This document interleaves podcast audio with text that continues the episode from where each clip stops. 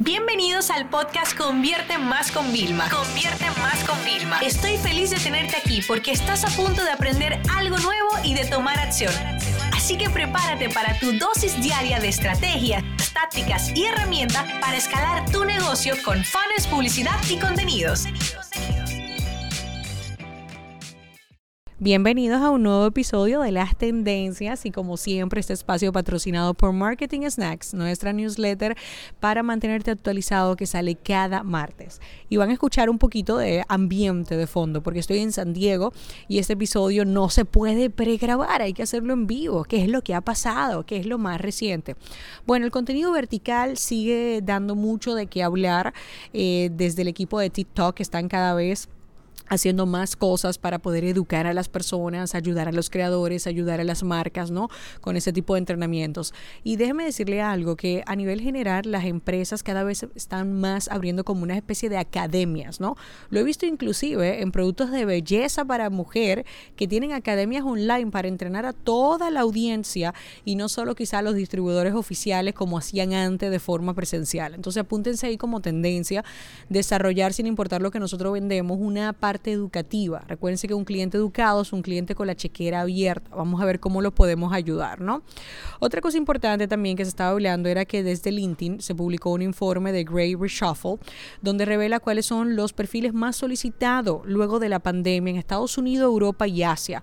Y de verdad, señores, el foco está en, los estrategas, los especialistas, los managers. O sea, de las posiciones más demandadas podíamos ver social media marketing especialista, marketing strategies, marketing manager. Eh, o sea, de verdad que nosotros, los marketers, hoy en día estamos más en demanda que nunca. Y esto es sumamente interesante porque todas las empresas han dado cuenta de la importancia de hacer marketing, ¿no? Y por eso vemos tantas nuevas funcionalidades de plataforma como por ejemplo en Twitter que están trabajando toda una suite para los administradores de anuncios para hacerlo más robusto. Yo estoy aquí en San Diego y el tema de YouTube Ads estaba hablando directamente con una agencia que mueve muchísimo y me comentaba que en español está en crecimiento.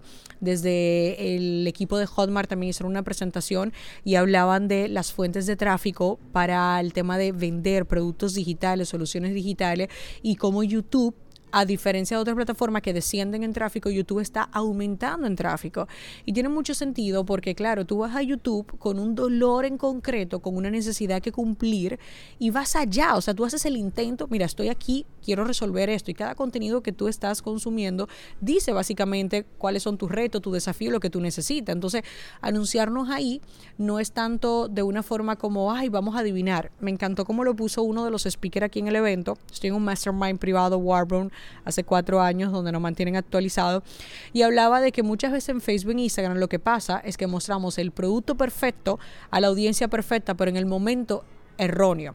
Y ahí es donde viene la ventaja de hacer YouTube, porque cuando tú publicas el, anuncio perfecto para el producto perfecto a la persona adecuada en el momento adecuado, que es cuando ellos lo están viendo, pues claro, nuestras conversiones suben. ¿Qué hicimos nosotros, señores? Aquí mismo en tiempo real subimos unas campañas de unos vídeos que habíamos ya pregrabado eh, para YouTube específico con un con un guion de educación y luego introducir a la venta y hacer esa invitación, esa llamada a la acción. Ya les contaré más adelante, quizás también aquí en, otro episodio, de cómo no funciona esa estrategia para ponernos serio. Vamos a ver también de contratar una agencia externa. Nosotros ya hacemos YouTube, Google Ads, eh, lo tenemos ya todo súper incluido, pero hay una cosa que yo siempre le recomiendo y es, aunque tú hagas algo, búscate contratar siempre un servicio, un proveedor para que compita contigo y haga eso, ¿no?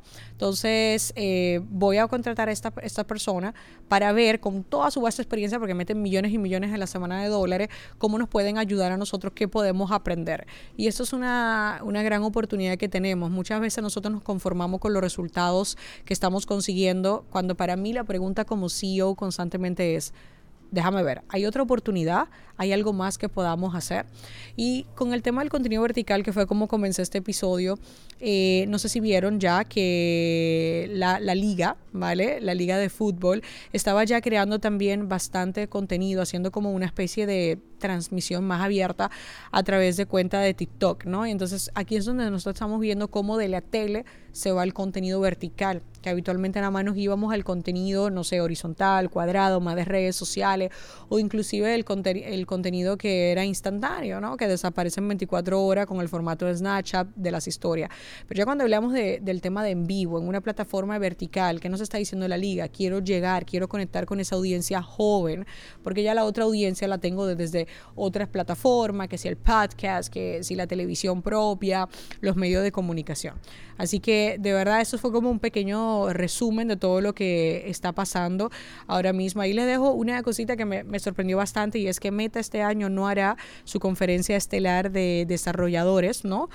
dicen que van a estar más enfocados en otras iniciativas con el tema del metaverso y así que su gran evento anual del F8 lo suspendieron. Y ya por último también, pues desde Reels, la gente de Instagram se hace un poco de recorte los pagos a los creadores. Quizás cuando comenzaron el año pasado fue muy atractivo, pero hoy en día habemos cada vez más creadores, tu negocio, mi negocio, creando contenido y se están replanteando cómo hacer el tema de bonus. Una vez más, la aplicación de la semana que también se lo mandamos en Marketing Snacks es Spark. Spark es una herramienta que a mí me ha ayudado muchísimo a gestionar mi calendario y mi correo electrónico y creo que a todos ustedes les puede ayudar. Nos vemos el próximo jueves en más tendencia de qué es lo que está pasando y mantenerlos a ustedes actualizados. Esta sesión se acabó y ahora es tu turno de tomar acción. No te olvides suscribirte para recibir el mejor contenido diario de marketing, publicidad y ventas online.